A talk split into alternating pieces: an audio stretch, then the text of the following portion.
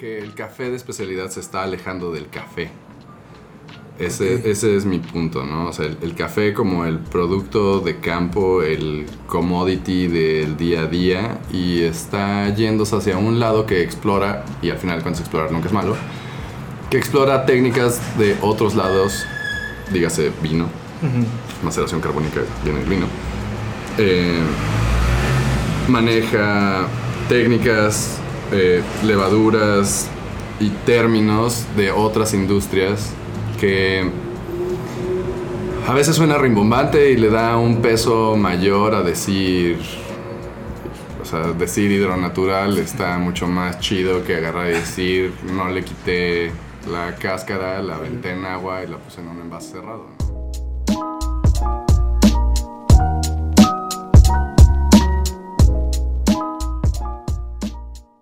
Tal? Bienvenidos a un nuevo episodio del podcast Amber. Muchísimas gracias a todos los que nos siguen escuchando, nos siguen sintonizando. Y pues el día de hoy tenemos a, a un invitado que ya traíamos ganas de platicar con él. De hecho, estamos, estamos platicando desde hace un rato. Este, Media hora. media hora antes ya, ya tendríamos un episodio, un mini episodio. Y pues bueno, el día de hoy está con nosotros Carlos Cohen. Eh, no sé cómo presentarte, así que voy a dejar que tú te presentes. Como Carlos Cohen está perfecto, Carlos solo Cohen. tengo un nombre, está Ok. chido. Desapareció un apellido, nombre artístico, Carlos Cohen está perfecto. Ok, perfecto. Pues no sé si, si gustes ahora sí presentarte un poquito. ¿Quién eres? ¿Qué Sí. haces? ¿A qué te dedicas? ¿Tus hobbies? ¿Tus pasatiempos? ¿Tus frustraciones? Lo que nos quieras compartir. Frustraciones dentro de la pandemia o a lo largo de la vida. Este, pues soy Carlos Cohen, me dedico a la fermentación. Ahorita tengo un proyecto con un buen amigo que se llama Andrés Valverde, que tiene una marca que se llama Armónico Gin. Y entre los dos armamos un proyecto que se llama Taller de Fermentos. Ok. Ahorita estoy bastante clavado ahí. Y aquí en Cuerna, bueno, eso está en DF. Y aquí en Cuerna, pues me dedico a hacer cerveza en lotes chiquitos, 20 litros. Como para compartir con compas, con unas carnitas asadas y hamburguesas. Y pues sí, ya me he dedicado un buen rato de mi vida a las, a las fermentaciones. Un, un ratito, ¿cuánto es? A 15 años. 15 años. Sí. ¿Y qué has aprendido en este tiempo? He aprendido a que cada bloque de fermentación es un microcosmos. O sea, cuando empecé con la escuela del vino, o sea, est- estudié el posgrado en viticultura en la Universidad Autónoma de Baja California. Y pues me clavé mucho en el vino y pues todo este mundo de las uvas y las barricas y la fermentación y las levaduras y demás y se pone súper interesante. Y luego, por razones económicas, decidí aprender a hacer cerveza. Hacer cerveza es mucho más barato que hacer vino. Claramente no soy millonario. Y, y pues es- aprendí muchas más técnicas, ¿no? O sea, la principal fue em, pues cómo extraes azúcares de granos, ¿no? O sea, porque pues el vino se hace solo, literal ahí está el azúcar, están las uvas, y mientras las aplastes y las cuides va a ser vino, ¿no? Pero con la cebada y con otros granos pues es más complicado el tema, o sea, hay que hacer un, un- hay que hacer tu tecito para que saques tu azúcar y después hacer un proceso mucho más limpio que en una vinícola, ¿no? Y de ahí pues ya me clavé en lo que sea. O sea, encontré tíbicos y me puse a hacer kefir y encontré scobies y me puse a hacer kombuchas y siempre he trabajado la miel como hidromiel con todas las técnicas de el vino. Este, obviamente, como todos en pandemia, o como muchos en pandemia, me puse a hacer pan. Este, anuncio a Pacífica que me agarró de una gran panadería aquí en Cuernavaca, que me agarró, pues, me, me dio chance de ser un chalán, entonces he sido el chalán más feliz que he podido. ¿En serio? Sí, neta, sí. 5 de la mañana ir ahí a hacer conchitas, cuernitos, entender las masas madre, tiempo. ¿Las hogazas tú las haces? No. No, no, no, o sea, yo Ah, soy ok. chalán, así, Ah, tal cual, chalaneo. Es- me toca desde hacer bolitas, checar, llevar, traer cosas. O sea, realmente yo no hago nada más que un chingo de talacha y ayudarles a que les sea más fluido el día. Y te llevas tu pancito al final. Obviamente. Sí, por supuesto. Es lo mejor de ser chalán, te toca pan. Eh, Y pues ya, y alrededor de todas estas fermentaciones, pues eh, uno va aprendiendo varias cosas, ¿no? Obviamente el pan es una cosa, la kombucha es otra cosa, el kefir es otra cosa, este, el vino es otra cosa, el hidromiel es otra cosa, la cerveza es otra cosa. Y está bien chido que cada uno, aunque son de la misma familia de vamos a transformar azúcares con levaduras y o bacterias, pues termina llevándote a, güey, del tumbling down the rabbit hole, dependiendo de qué agarres, güey. Entonces es, es muy divertido, ¿no? Y en, en, ese, en ese tumbling de repente pues aparecía en el mundo del café. Ah, excelente. Oye, bueno, antes de que empecemos a platicar o, o conversar un poquito acerca de, de, las fermentaciones dentro del café. ¿Tú sabías antes que había fermentaciones en el café? Porque digo, no, nos han llegado justo, varios clientes con esa pum, ¿no? Así de... Justo es una maravilla. O sea, al final de cuentas sí tenía noción de que el café pasaba varios procesos, igual que el cacao. Ok. Y, ok, sí sabía que fermentaba, o sea, sabía que tenía un proceso fermentativo, estoy haciendo comillas, air quotes. este. Pero más allá de eso, o sea, de que estaba en esa categoría, pues no sabía nada, porque al final un, una de las cosas, o sea, al fin, el, el, el, tema de tener acceso a las fermentaciones te hace conocerlas más, ¿no? Entonces, okay. no, no había tenido la fortuna como ahora de tener acceso a un buen amigo que tiene una finca y poder ir a ver ya el proceso de de veras, que me explicara más allá de, digo, al final tampoco hay muchísima información acerca de fermentaciones de café. Uh -huh. Pero pues es ir averiguando sobre la marcha con el conocimiento previo que tengo y qué cosas se pueden implementar y qué cosas no y cuál es el objetivo. Pero ya verlo en vivo, increíble. Sí, es súper diferente. Porque no tiene nada que ver con todo lo demás que he hecho, ¿no? O sea, sí, sí fermenta, sí, sí hay levaduras y bacterias, pero son objetivos muy distintos, ¿no? ¿Por qué? Porque cuando estás fermentando, o sea, me voy a ir al alcohol, que es lo que más he hecho y lo que creo que mejor me sale. Eh, cuando tú. Al, al, mi analogía de la fermentación es que no deja de ser un tema de servicio, ¿no? Yo soy el sirviente de las levaduras. O sea, quiero hacerles un pequeño spa donde tengan la temperatura correcta, la alimentación correcta, que se retiren los días necesarios para que estén tranquilas, a gusto, trabajando. Y a la hora de la salida me entregan de propina alcohol, CO2 y una bebida maravillosa, ¿no? Está de pelos. Un, un gran trabajo de servicio, es acepto deal, esa ¿no? propina, es un gran deal.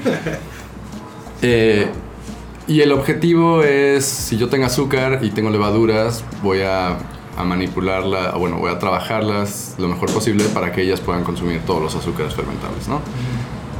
En el café es otro rollo, o sea, el inicio del café es el café fermenta porque le queremos quitar el mucílago, que es el pellejito alrededor de la semilla.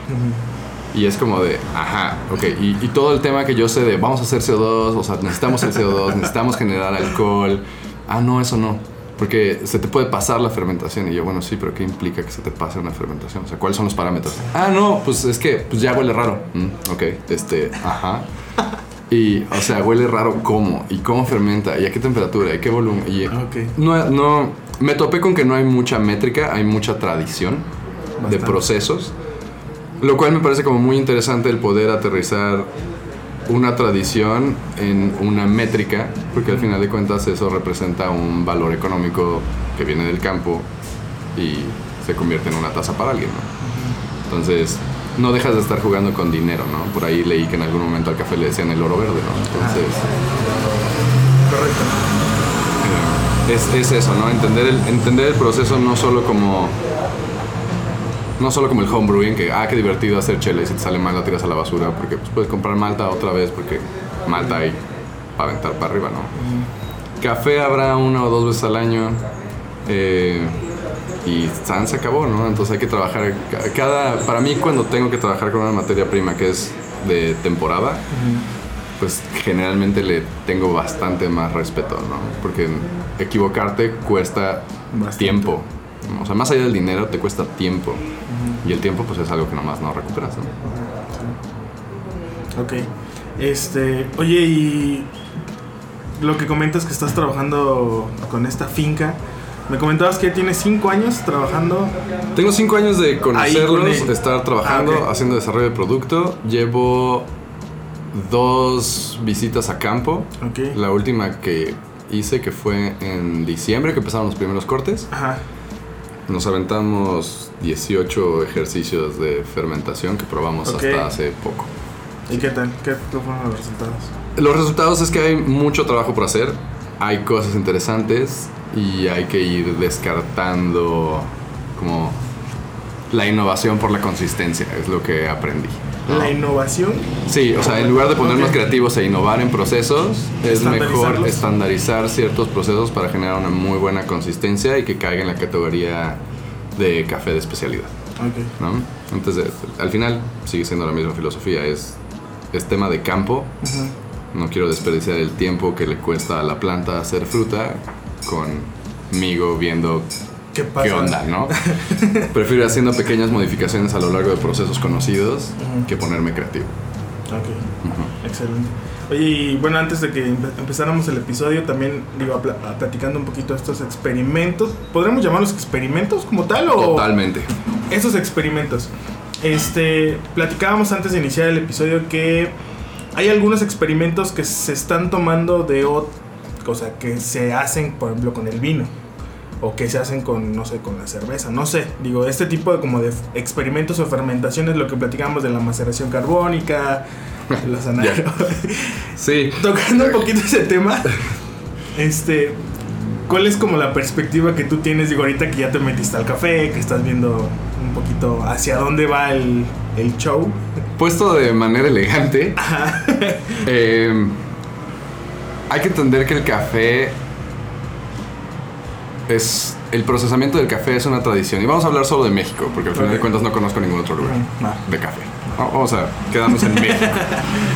Eh, el café en México es una tradición, ¿no? Hay, hay gente que tenía, o, que tenía o tiene fincas, que tiene eh, pequeñas hectáreas o cuadros de plantas y lo procesan como alguien, o como una generación antes lo procesaba y como una generación antes lo procesaba, así, etcétera, etcétera, etcétera, ¿no? El, el- el tema de... Y esta es una opinión total y absolutamente personal. Por favor, quéjense directo conmigo. No es culpa de nadie más. Es mi idea de las cosas. De la vida. De la vida, de lo que me ha enseñado la fermentación. Es... em, me parece que el café de especialidad se está alejando del café.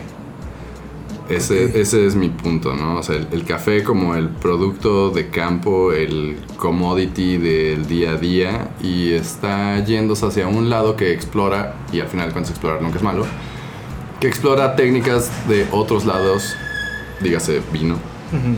maceración carbónica viene el vino. Eh, maneja técnicas, eh, levaduras y términos de otras industrias que a veces suena rimbombante y le da un peso mayor a decir, o sea, decir hidronatural está mucho más chido que agarrar y decir, no le quité la cáscara, la aventé en agua y la puse en un envase cerrado, ¿no? No deja de ser un café natural y a mí me parece más bonito decir que es un café natural porque eso es parte de la tradición. O el hacer maceración carbónica. Todas las veces que he encontrado a alguien que hace maceración carbónica y le pregunto, ok, ¿cuáles son los parámetros de la maceración carbónica? Yo hablando de los parámetros del vino para hacer maceración carbónica. Existe una presión, existe una temperatura, existe, eh, eh, ¿cómo se llama? Eh, un volumen de uva contra gas, existe una geometría del frasco donde haces eso. Y llegas al café y les preguntas, ah, no, pues tal cual, lo meto en unos cornings, barriles de cerveza, le echo un chingo CO2 y ¿Y ya? maceración carbónica. Ah, ok, está chido. Respeto tu proceso. Pruebo el café y a veces es muy bueno y a veces no. Ok. Que también era lo que platicábamos. El, yo sí siento que el café no es directamente dependiente del proceso, porque al final el proceso es solo una parte. Tenemos la parte del campo, tenemos la parte del, del proceso. He estado aprendiendo que la parte del secado es, si no igual, de importante, eh, a veces hasta más que simplemente el proceso y después de eso viene toda la parte del cuidado de transporte, guarda del café en verde y después viene quien lo tuesta y después viene quien lo Quien lo prepara, ¿no? Y siento que le estamos dando mucho peso a solo un eslabón de la cadena. El ¿no? proceso. Que es el proceso. Hoy el proceso hace la magia y dices, bueno, pues sí, o sea, podrá hacer magia, pero se lo das a un mal tostador y Ya todo tu café vas a ver a carbón, así sea la fermentación anaeróbica, vuelvo a poner comillas en el aire, más mágica del universo, ¿no? Entonces, siento que se está perdiendo ese piso, ¿no? O sea, hay, Ok. hay- hay demasiados vínculos, bueno, demasiados eslabones en la cadena del procesamiento del café como para darle tanto peso a uno solo, ¿no? Ok. ¿Crees que eso sea como más marketing, moda? O decir, si le pongo maceración carbónica, pues lo puedo vender más caro. Yo o simplemente es desconocimiento. Yo quisiera pensar que es más bien ausencia de conocimiento y trending, ¿no? Eh, prefiero pensar eso a que la gente abuse de la ignorancia de otros, porque normalmente sí así es, pero prefiero hacer esta ignorancia plural, incluyendo la mía, ¿no? O sea, al final de cuentas, o sea, como lo que platicamos ahorita, de existen naturales, honeys y lavados, ok. Pero ¿cuál es el contexto de esos procesos, no? Y lo platicamos ahorita, pues en Kenia hacen naturales porque no tienen agua, o sea, esa es la única razón, es Sí. que no hay agua. No hay otra cosa, Entonces, sí. pues sécalos al sol, mano. Tienes un chorro de sol, sí, vientos. Está la humedad baja, sí, también. Bueno, entonces vas a tener grandes naturales. Entonces luego te vas a... El perfil de los naturales que tienes de Kenia lo quieres transportar a cafés naturales en Guerrero, como los que estamos platicando ahorita. Pues nada más vamos a... Solo vamos a... O sea, sí, ok, no tenemos agua, de acuerdo, pues podemos hacer naturales, o debemos hacer naturales porque no tenemos otra opción viable. Viable. Ah, pero luego, ¿cuáles son los parámetros de esta tradición en Kenia? O sea, ¿qué humedad relativa tienen en Kenia? Pues, 18% más o menos, 18-22%. Y en Guerrero, pues 40%.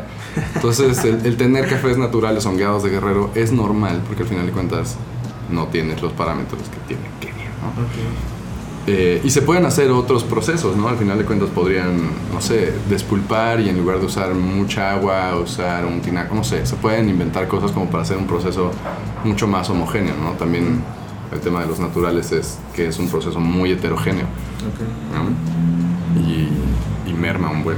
Pero bueno, o sea, al final de cuentas, eh, el tema, regresando a la pregunta, pues, de repente me voy por la tangente, es considero que todavía hay mucha ignorancia en el, en el tema del café y el cómo transportar técnicas de una industria a otra que aporten al café y no aporten al branding. Entonces, Ok. eso es como lo que yo he estado tratando de entender en estos años que hemos estado jugando, ¿no? O sea, yo, dentro de las cosas que estamos tratando de hacer mi cuate y yo es generar una calidad estandarizada para tener café de especialidad en un volumen que sea vendible de veras y que no sean un one hit wonder de 60 kilos, ¿no? Oye, y digo, ahorita platicando un poquito del, del concepto que es café de especialidad. ¿Para ti qué es café de especialidad al final del día? Digo, porque muchas veces tenemos un concepto, digo, tanto quienes estamos en, el- en la industria como tal, como el consumidor, como el productor, creo que hay varios conceptos. Sí, de acuerdo. ¿Cuál es el concepto que tú has visto y cuál crees tú que sea el contexto? El, el mío, con lo que he tenido de educación, gracias a mi buen amigo Alfredo Moisés, es el café de especialidad requiere una degustación, ¿no? Una catación, le dicen. Eh, y si esa catación está por arriba de cierto puntaje, es café de especialidad. Ok, Punto. punto. Esa es la definición como tal, ¿no? Si después los procesos, los tostados y el método que hagamos hace que una taza exprese algo más allá de nuestro contexto antiguo de el café es una bebida amarga, oscura, con un chingo de cafeína, que más allá de saber algo tostado no va, pero de repente todo pasa con cosas que huelen a ciruela y huelen a fruta y huelen a cítricos y bueno, pues eso ya es un extra, ¿no? Ok. Pero al final de cuentas esos parámetros creo que aún se están creando, ¿no? La, la- la industria del café de especialidad pues no es vieja, o sea, es bastante, bastante nueva. Entonces considero que todavía va a haber un, un gran tramo de evolución, ¿no? Porque el hecho de juzgar una tasa de especialidad solo mediante un puntaje, pues al final de cuentas ya estás metiendo a todos en la misma canasta, ¿no? Ujú. Entonces estaría interesante que a lo largo del tiempo se separe de, ah, bueno, todos estos procesos tradicionales van a juzgarse de esta manera y todos estos procesos alternativos te juzgarán de esta otra. Y si esos procesos alternativos logran estos puntajes, entonces serán café de especialidad, ¿no? esa, esa, sería mi idea de lo que... Lo que, debería sea, pasar. Lo que, lo que espero que sea. Yo no creo que debería de ser Ah, así.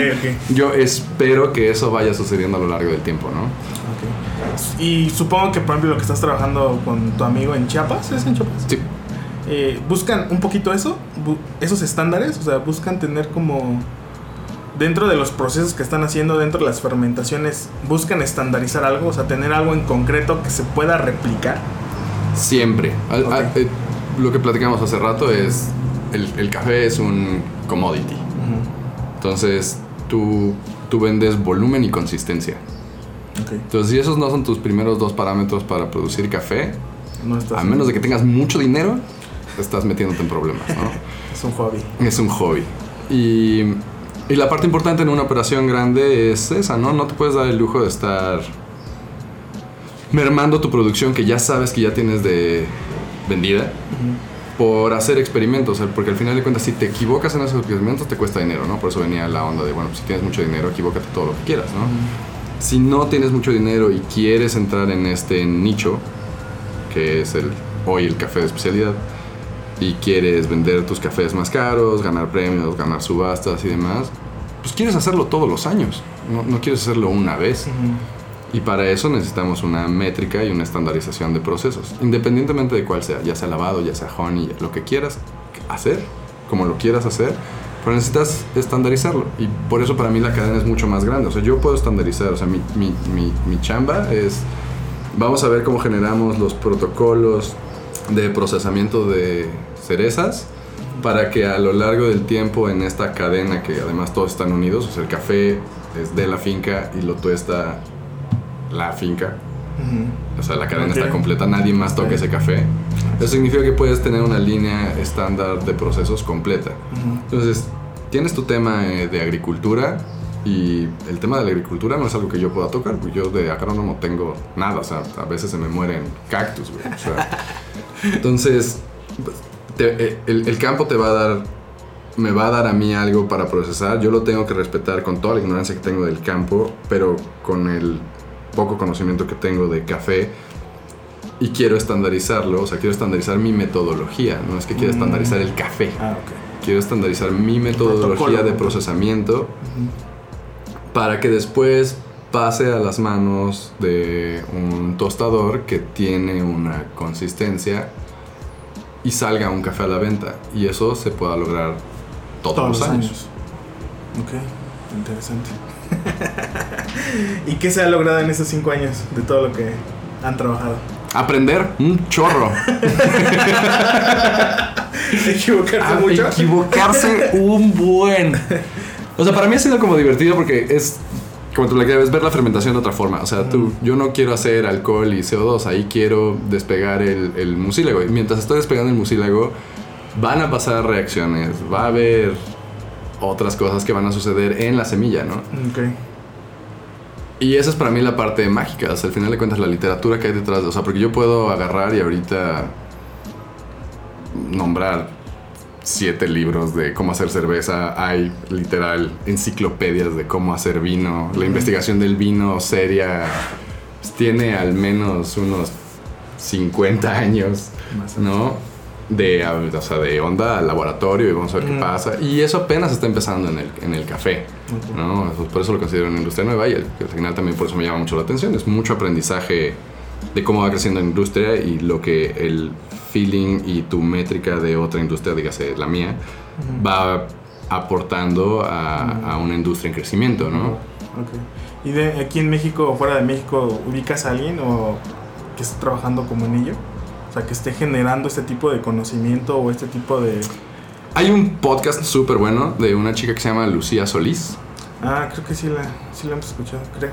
Es la única que conozco que está haciendo las cosas bien. Y además está chido porque a, a mí me, me llama mucho la atención su podcast porque, pues, para empezar, se presenta como una enóloga que dedicó, dedicar, o sea, de- dedicó la vida a hacer café. Entonces está de pelos. Viene de una escuela pues, igual que la mía. Ajá. Y ella lleva bastantes más años en el procesamiento del café, donde ella está generando justo estas discusiones, ¿no? De por qué para ella la maceración carbónica no es el mejor proceso a la hora de hacer café, ¿no? Eh, porque la inconsistencia de ciertos procesos, ¿no? El, el cómo, el hecho de que tu café tenga más bricks no implica que tenga más calidad, ¿no?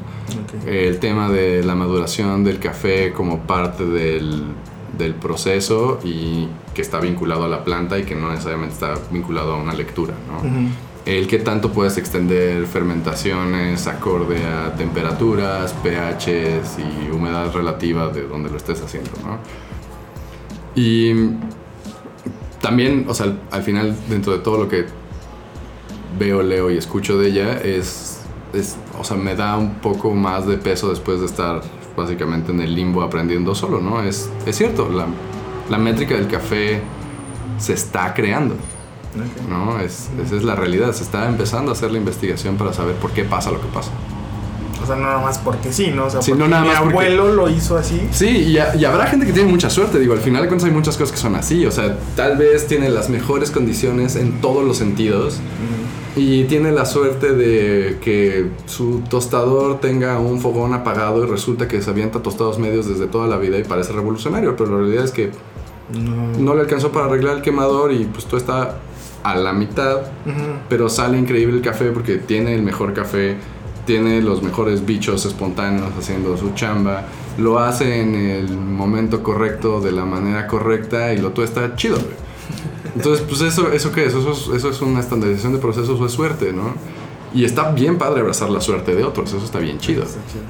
Pero una vez que llega alguien, comprador de café, y le empieza a sembrar la semillita de por qué no haces más esto, puedes tener más dinero, y cambias toda esa estructura, ahí cae el fallo, porque no hay una métrica, Ok. Sí. ¿no?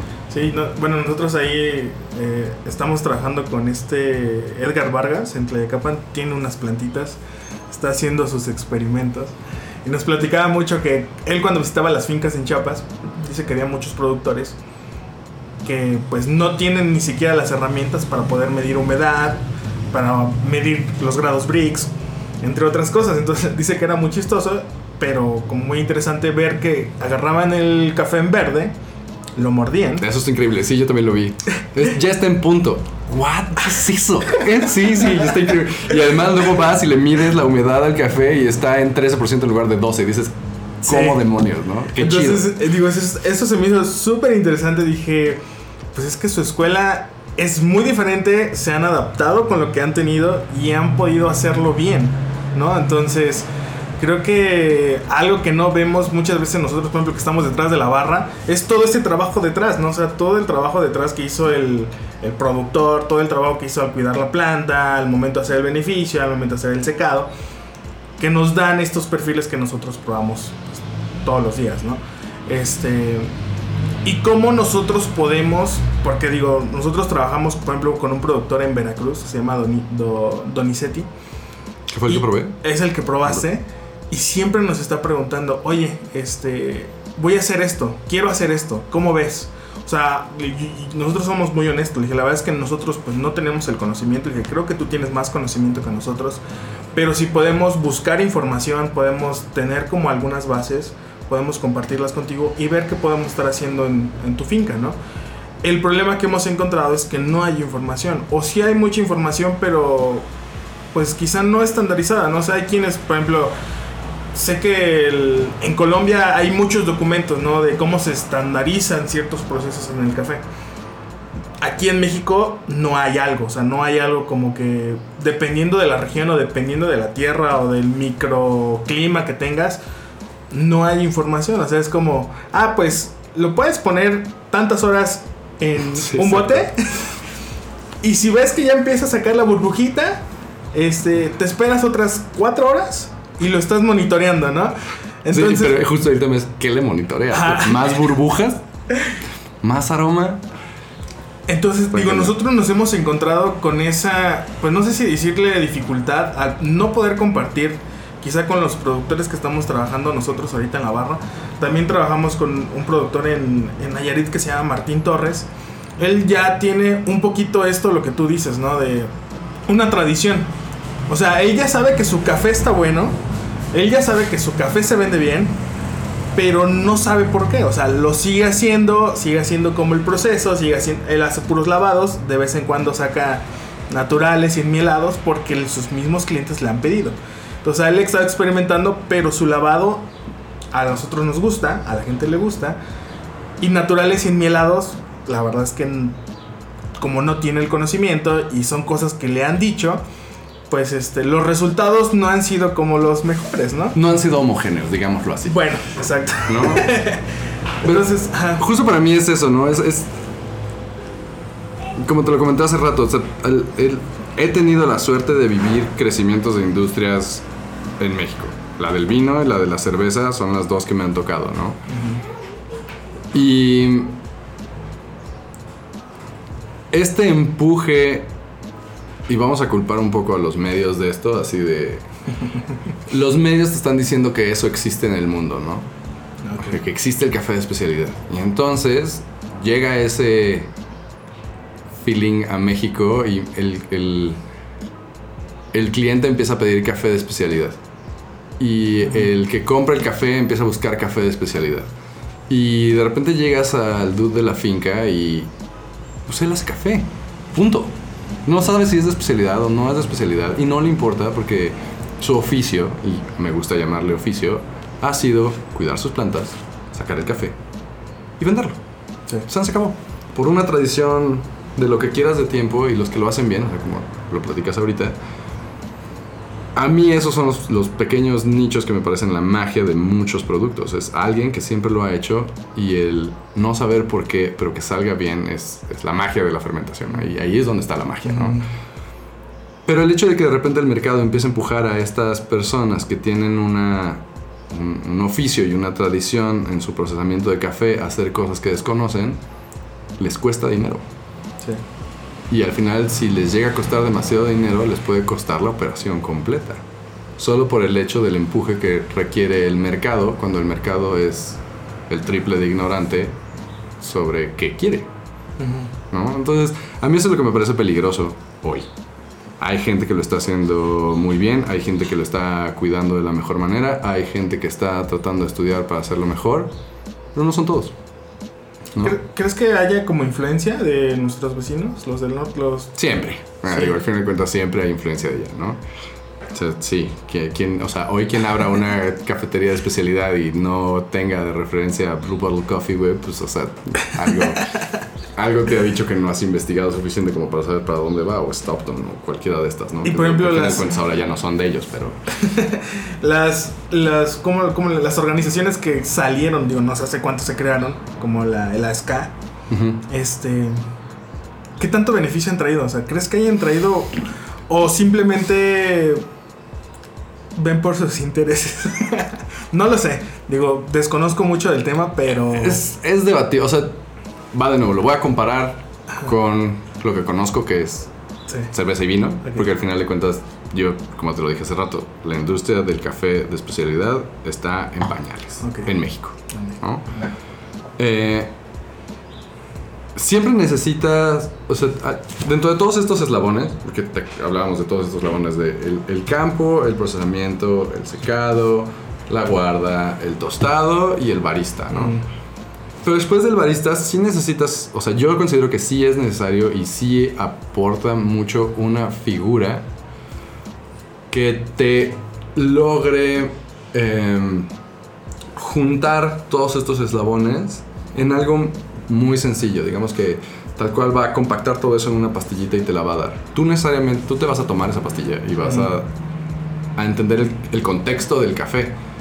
Y considero que ya depende de cada cliente el que tanto quiere investigar que esa pastilla es solo el origen de todas estas, de toda esta cadena que platicamos, ¿no? Y ahí es donde yo, y, siempre uso esta palabra y en México suena súper dura, el, decir que es que tan ignorante quieres ser como consumidor. Quieres dejarte llevar por lo que tu barista te diga o por lo que los medios te digan o lo que hayas escuchado que está hip and cool ¿O en serio quieres darle el peso que tiene el café como un producto de la agronomía de México? ¿no? El, el darle peso, que es lo que te digo, o sea, al final lo platicamos ahorita al principio, el, el- el tema de cómo se va perdiendo el, el origen del café, y el origen del café es la tierra, ¿no? Es Terruño. agronomía, es, no sé si llamarle terruño, pero es tiempo, modo y forma en un espacio. Tiempo, forma, ok. Tiempo, modo y forma en un espacio. Eh, la palabra terruño no me gusta usarla porque tiene un peso que viene de otra industria, ¿Ah, sí? el vino. Ok. ¿no? Y es que yo lo he escuchado mucho, ¿no? O sea, Justo. Y al final, este onda romántica del terruño y el microclima. eh, Ok, está de pelos. Es, es una gran herramienta de ventas. Pero realmente, ¿qué te dice? O sea, si, si tú no sabes de la tierra, si no sabes de la agronomía, si no sabes de eh, si se riega o no se riega, si se fertiliza o no se fertiliza, eh, Al final de cuentas sabes la burbuja romántica de, ah, es que viene de la tierra y es de temporada y es de temporal. Sí, pero ¿qué tanto más hemos averiguado de ese lugar, de esa zona, de ese café que me gusta? sí. ¿Qué tanto como consumidor nos hemos clavado en eso, no? Para, para romper el estigma del terruño y decir, esta zona de este modo, tiempo y forma me ha dado esto. ¿Se puede traducir a otro lado? No lo sé. Y es súper bueno como consumidor aceptar tu ignorancia, porque es lo único que te hace llevar a probar más cosas, conocer más cosas e introducirte más en un mundo que es tan amplio como este y respetarlo como lo es. Un, un mundo, un microcosmos. No como una pastilla que te quieren entregar al final para que digas, ah, chido. Ahora sé de café. Pues, sabes de café en ese lugar, con ese barista, en esa taza. Sí. Es todo lo que sabes. Y lo mismo pasa con todo lo que consumimos, ¿no? Al final Con del todo, día. absolutamente todo. O sea, mi conflicto no es con el café, es con la vida en general. O sea, la vida de consumidor el, el- el- es... Buscamos la, la ruta rápida para estar cómodos y sentirnos en onda y no buscamos el darle el respeto a los productos que lo merecen. O sea, es, Es triste, ¿no? es mi versión hippie. Ok. Sí, sí es triste, pero al final, pues, ¿qué puedes hacer? O sea, es- hace poco leía un, una, un quote de Ramdas que decía, eh, yo no puedo hacer nada por ti más que trabajar en mí y tú no puedes hacer nada por mí más que trabajar en ti. A ver otra vez. Yo no puedo hacer nada por ti Ok. más que trabajar en mí y tú no puedes hacer nada por mí más que trabajar en ti, Ok. ¿No? Ok. Y es, es una frase súper bonita, súper, súper linda, que habla de... Al final de cuentas no estamos buscando la respuesta en el otro, la tenemos que buscar en uno. Y solo yo puedo investigar lo que yo quiero investigar sobre lo que yo quiero investigar y educarme sobre lo que me quiero educar. Nadie más va a hacerlo por ti, ¿no? Ok. Y pero, o sea, no podemos hacer algo nosotros que estamos de, de cierta manera. Bueno, no, no quiero decir que. Ya, dilo. Sácalo, ya vi, ya, ya vi a dónde vamos. O Sácalo. sea, compartir este tipo de información, obviamente, si no quieres, o, la, o sea, no puedes obligar a nadie. no, para nada. Pero, ¿qué podemos hacer nosotros que estamos como un poquito. No, no quiero decir que al frente, pero sí hasta cierto punto tenemos un front, tenemos un, un algo que podemos Sí. compartir a la gente. ¿Cuál es como, o cuál crees que tú sea nuestra responsabilidad al nosotros trabajar con materias primas, por ejemplo, nosotros el café como tal, darle ese respeto? Eh, Hablar más del origen, eso es todo. Hablar más de... El café es una planta. ok. empezando por ahí. A ver. El café es la fruta de una planta. Ok, esa es, esa es una pregunta que tenemos en, en el podcast y qué bueno que ya la sacaste. que se la hacemos a todos nuestros invitados. Ok. ¿Qué es el café?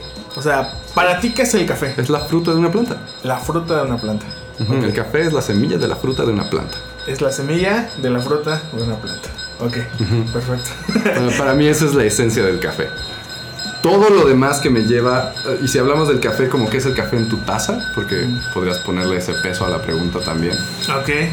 Para mí es la suma de una cadena súper larga que yo a la fecha no entiendo cómo con tantas manos alrededor sigue funcionando. Bueno, pues estamos retomando después de una pequeña eh, Campana.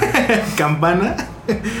Pero, es, bueno, platicábamos un poquito, eh, Carlos, con cuál era nuestra responsabilidad, ¿no? Que tenemos nosotros, que de alguna manera tenemos una, una apertura con clientes o con consumidores al Yep. final del día. ¿Y qué es lo que podemos hacer? Acercar el cliente a la planta. Básicamente. O sea, eso es como, ya, en resumidas cuentas es eso, ¿no? Acercarla al origen. Hacerle. Y, y no el origen como de este café es de Nayarit, de la zona. No, no, no. Es, es, es una planta. Es el trabajo de la Ok. agricultura de una zona. Es el trabajo de una cadena de procesos de varias personas con diferentes filosofías y de repente ya llegó a nosotros y nosotros estamos tratando de dar esto, que es lo que consideramos que esta cadena tiene. Ok. Te estás tomando una cadena, no te estás tomando solo una taza de café, ¿no? Y, y esa es la parte como para mí más importante, ¿no? Es, es como... Es igual con el, con el vino y con, con cualquier bebida. O sea, entre, entre más sepas cómo se logró hacer del punto cero a tu vaso, mucho más aprecio le tienes, ¿no? Y ahorita siento que la información, como decíamos hace rato, está truncada en el proceso, la zona y el tostado. Ok, sí, nada más. Sí, es, al final del día es lo que... Hasta muchas veces la gente pregunta, ¿no? O sea, ¿de dónde es tu café? ¿Qué proceso es? Sí, y hay veces que podemos responder, o sea, y además es de dónde es tu café y, y tal cual podemos decir, es de una planta que se llama cafeto, que eh, esta planta en particular nació en Nayarit y Ujú. además, pues, no sé si sabías que las plantas de café no existe solo un café, o sea, existen así como... Así como hay uvas para vino, hay fruta para café, habrá bourbon, cotoí o lo Ujú. que quieras, ¿no? Y empezar a, a que la gente se pregunte de eso, de, ah, sí, y, y, y por qué, ¿no? ok. O sea, ¿por qué, por qué este, esta, por qué tantas especies? Y, y, y- y qué es arábiga y qué es robusta, ¿no? Este, ¿Y por qué uno sí y el otro no? ¿Y de dónde vienen estas variedades? Y todo eso puede ser alrededor de tomarte una taza de café, pero no estás hablando de... Se fermentó en maceración carbónica, hidrón natural, secado en petates, güey. O sea, no. Es- es- eso, eso verdaderamente es solo una parte. No es que no sea importante, es solo uno de los eslabones, ¿no? Ok. Porque fíjate, hablando un poquito de eso, pásame la bolsita de la blanca. Nos llegó un cafecito. y nos han preguntado mucho porque causa mucha. Este. Curiosidad. De hecho, de aquí salió y digo, nos ha servido mucho. Dice que es un natural hiperfermentado.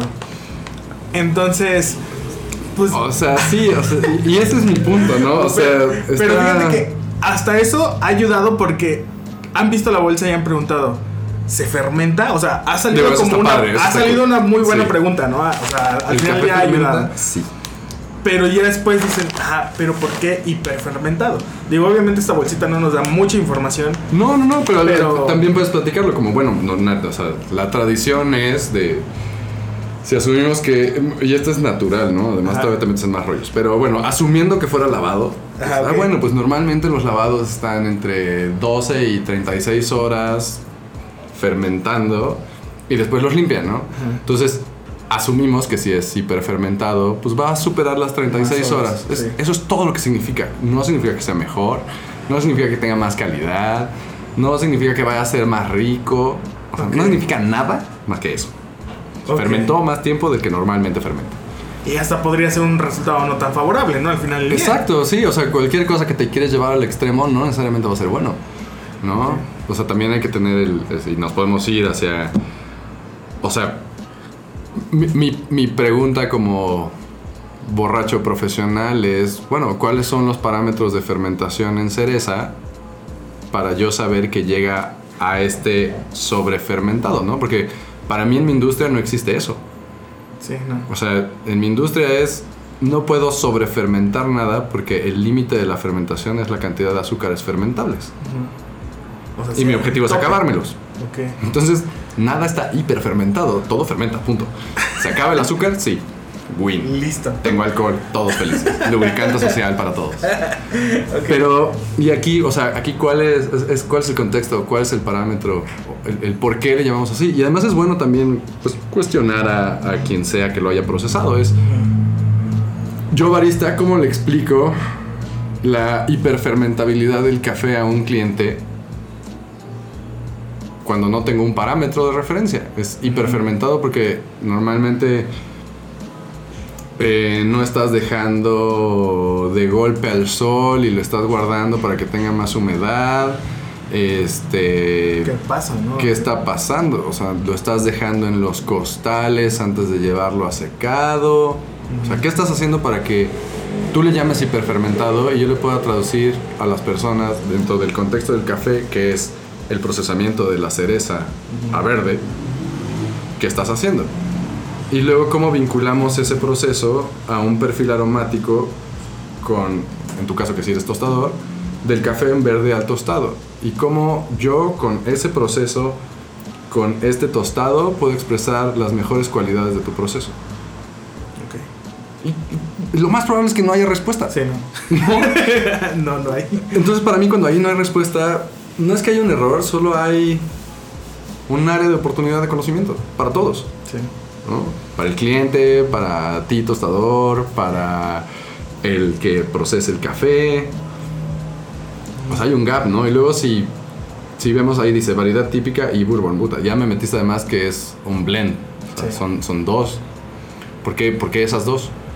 Que si yo en lugar de ponerle, si tuvieras un eh, geisha y un bourbon, ¿los juntarías o los separarías? Y si los juntarías, ¿para qué? Y si los separas, ¿por qué? Y si los separas y los procesas separados, ¿qué te va a dar? Y si los mezclas, ¿en qué porcentaje? Y después, ¿qué me vas a dar a mí? Y como yo sé que en el tostado voy a tener la homogeneidad de dos semillas cuando son probablemente dos densidades distintas, entonces voy a tener un pedo en el tostado. Es solo estandarización. Esas serían mis dudas. Esas serían mis dudas. Es cómo, cómo le hago yo para expresar de mejor manera tu trabajo. Sí. Pero yo no lo puedo hacer si no tengo la información de tu trabajo.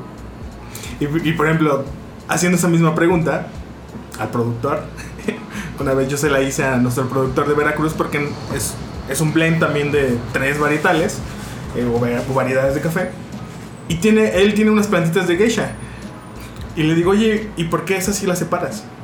Es que esa me la pagan más cara. No, y la verdad es que es una gran Y está respuesta. Está de pelos. Qué bueno. O sea, qué bueno que te la paguen más cara. Qué chido. Pero, pero entonces el objetivo. Y está bien, y es súper válido. Y no es que. O sea, no le Sí, estoy no, poniendo no. un juicio negativo. No, o sea, es como de. Pero si al final de cuentas lo que quieres es vender más caro. Y, y yo te pongo la. Te siembro la semilla de que estandarizando tus procesos vas a tener una calidad continua y vas a tener menos mermas. Y eso te puede generar más dinero a la larga que tener unas plantitas de geisha. ¿Por qué no hacerlo? Sí.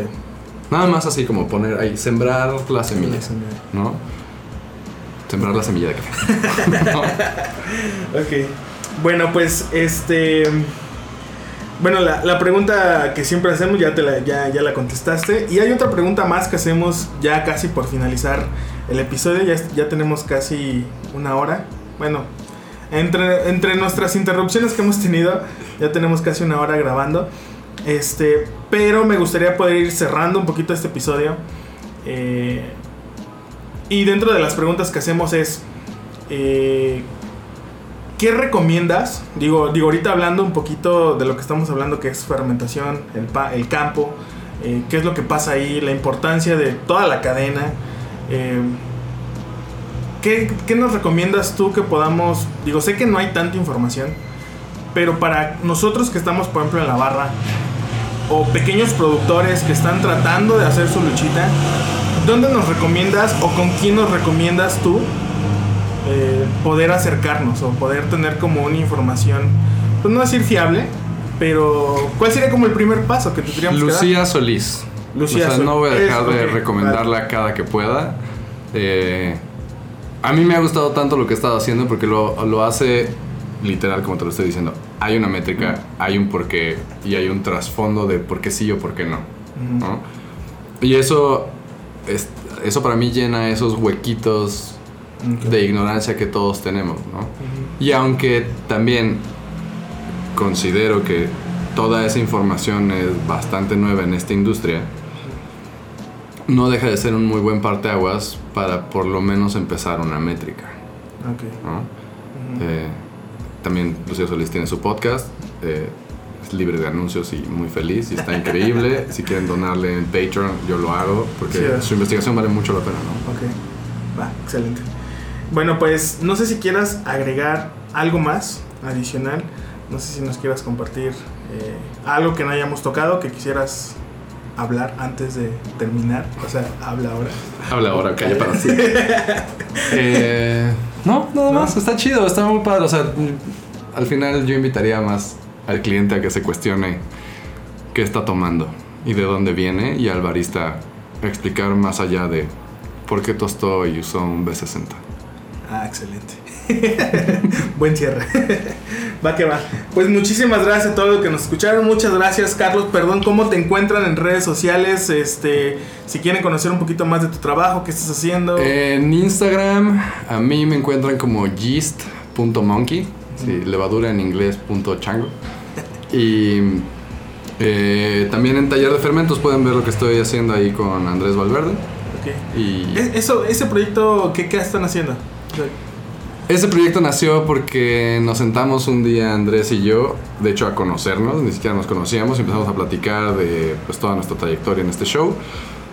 Y decidimos abrir un espacio que diera las clases que a nosotros nos hubiera gustado tomar. Ah, excelente. Hicieron uno de Cider apenas, ¿no? Hicimos una colaboración con un cuate que se llama Julien y que tiene una importadora de sidras que se llama Pompet. Ok. Y hicimos una sidra colaborativa.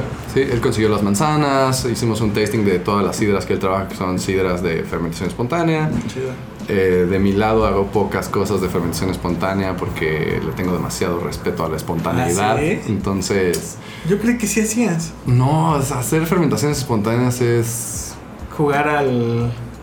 Es mucho respeto. ¿Te acuerdas toda esta cadena? Sí, Y al final sí, de cuentas sí. no la Bueno, conozco sí. absolutamente toda. Tienes razón. Prefiero irla armando por bloques, que eso es lo que yo hago. O sea, sí trabajo con levaduras, sí trabajo con bacterias, sí trabajo con levaduras alternativas como bretanomices y esas cosas, Mm. pero lo hago por partes, ¿no? O sea, sé, sé que, sé que yo estoy influyendo en toda la cadena para generar el perfil que se está buscando Ujú.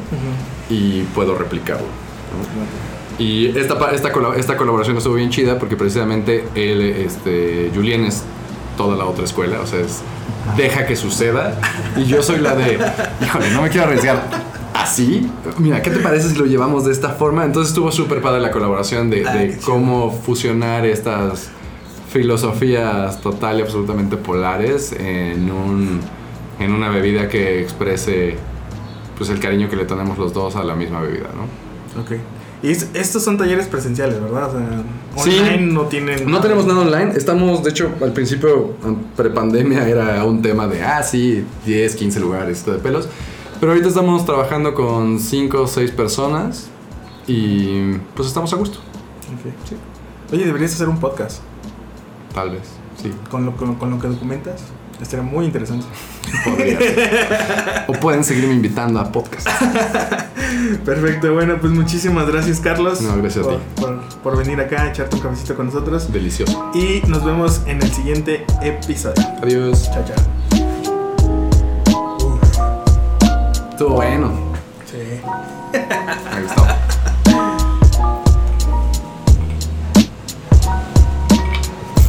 ¿Qué tal el brew? Me gustó. Me gusta que es súper smooth, güey. Sí. Suavecito, así. Fan. Es como. Está, está chido. Sí. Chidito este.